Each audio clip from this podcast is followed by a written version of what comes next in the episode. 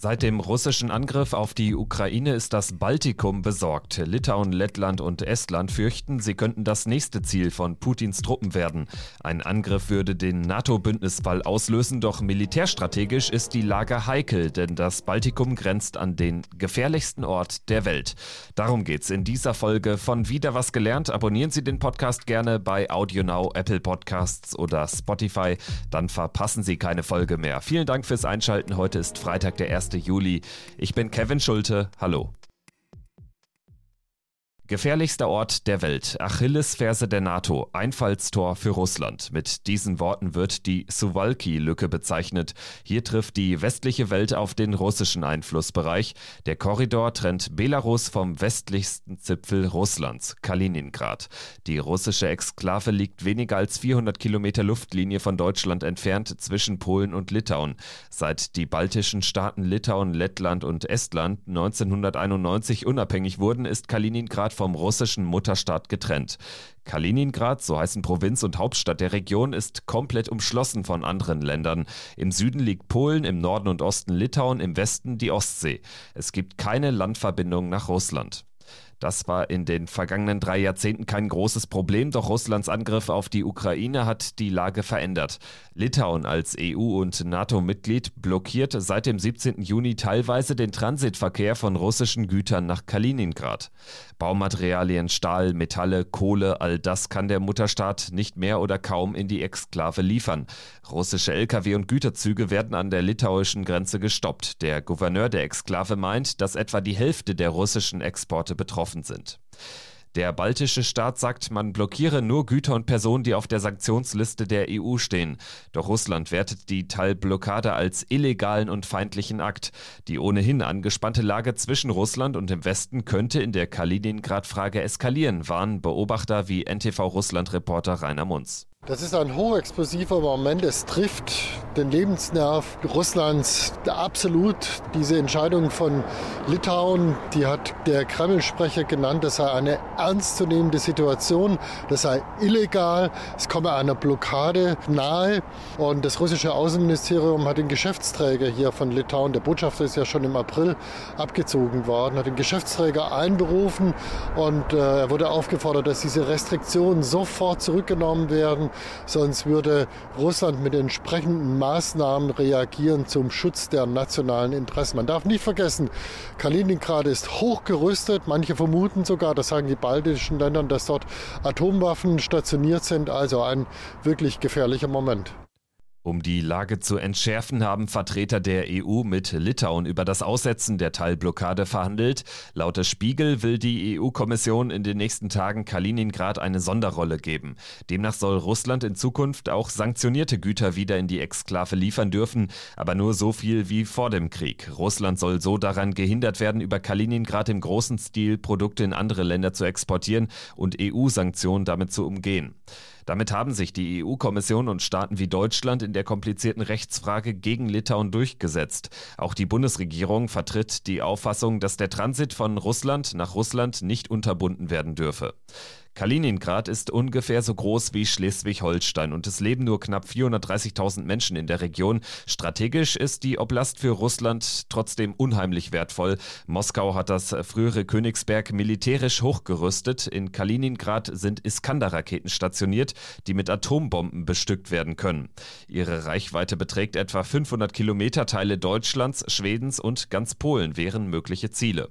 Die Exklave ist aber noch aus einem anderen Grund strategisch wichtig für Russland. Sie grenzt an den Suwalki-Korridor, eine kleine Lücke, die im Westen von Kaliningrad und im Osten von Belarus belauert wird. Die Grenze ist 100 Kilometer lang, 65 Kilometer Luftlinie. Sie ist die einzige Landverbindung zwischen Polen und den baltischen Staaten, erklärt Brigadegeneral AD Erich Fahrt bei NTV. Und die ist natürlich für die Verteidigung der baltischen Staaten unendlich wichtig, weil man nur auf dem Landweg über diesen schmalen Korridor letztlich Nachschub, Unterstützungsleistungen in die baltischen Staaten verbringen kann. Sonst müsste man über den Seeweg gehen oder über die Luft und das ist unendlich schwieriger. Hohe strategische Bedeutung und man kann nur hoffen, dass dieser Warentransfer, dass das nicht eskaliert. Ich glaube nicht, dass die Russen Interesse daran haben, weil ihr Fokus ist jetzt tatsächlich natürlich äh, militärisch auf die Ukraine. Ich äh, glaube auch nicht, dass sie dort äh, die Daumenschrauben jetzt militärisch anziehen werden, sondern ich glaube eher, dass man irgendwie versuchen wird, diesen Bahntransit aus russischer Sicht am Laufen zu halten. Aber es hat ein gewisses Eskalationspotenzial.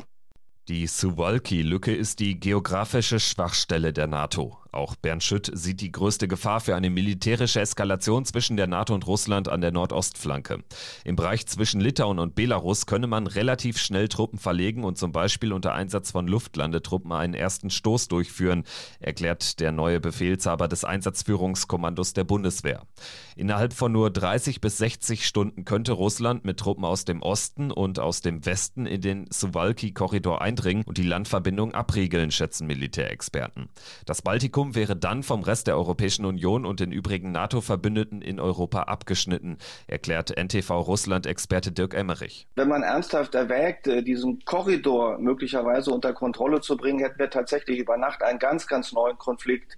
Aus litauischer Sicht ist das natürlich auch alles brillant. Man kann sich sehr gut an die letzte Woche erinnern, äh, wo Duma-Politiker ins Gespräch gebracht haben, dass Litauen ja eigentlich überhaupt gar kein souveräner Staat sei. Jewgeni Fjodorow von der Putin-Partei Einiges Russland hat im russischen Parlament gefordert, die Souveränität Litauens abzuerkennen.